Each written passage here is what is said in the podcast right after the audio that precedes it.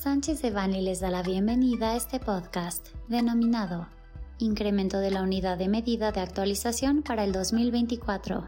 Les recordamos que este material es únicamente informativo, por lo que no puede ser considerado como una asesoría legal. Para más información, favor de contactar a nuestros abogados de manera directa.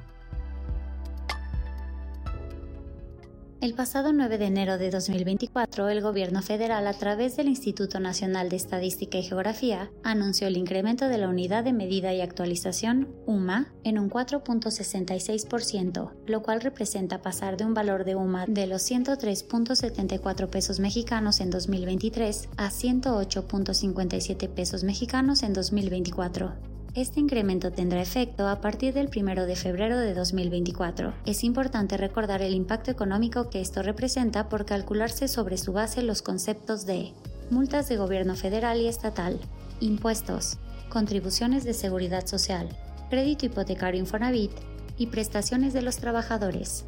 Por último, es importante considerar este aspecto ante la posible imposición de sanciones de cualquiera de las autoridades ante inspecciones y actos de fiscalización que de manera ordinaria o extraordinaria puedan llevar a cabo autoridades como Instituto Mexicano del Seguro Social, Instituto del Fondo Nacional de la Vivienda para los Trabajadores y o Secretaría del Trabajo y Previsión Social.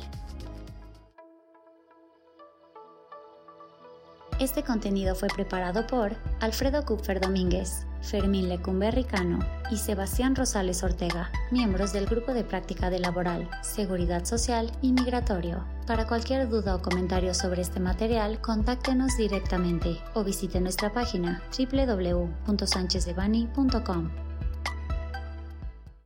Salvo especificación en contrario, los usuarios del presente podcast podrán guardar y utilizar la información aquí contenida únicamente para uso educativo, personal y no comercial. Por lo tanto, queda prohibida su reproducción para cualquier otro medio, incluyendo pero sin limitar, el copiar, retransmitir o editar sin el previo consentimiento de Sánchez de Bani S. Berry,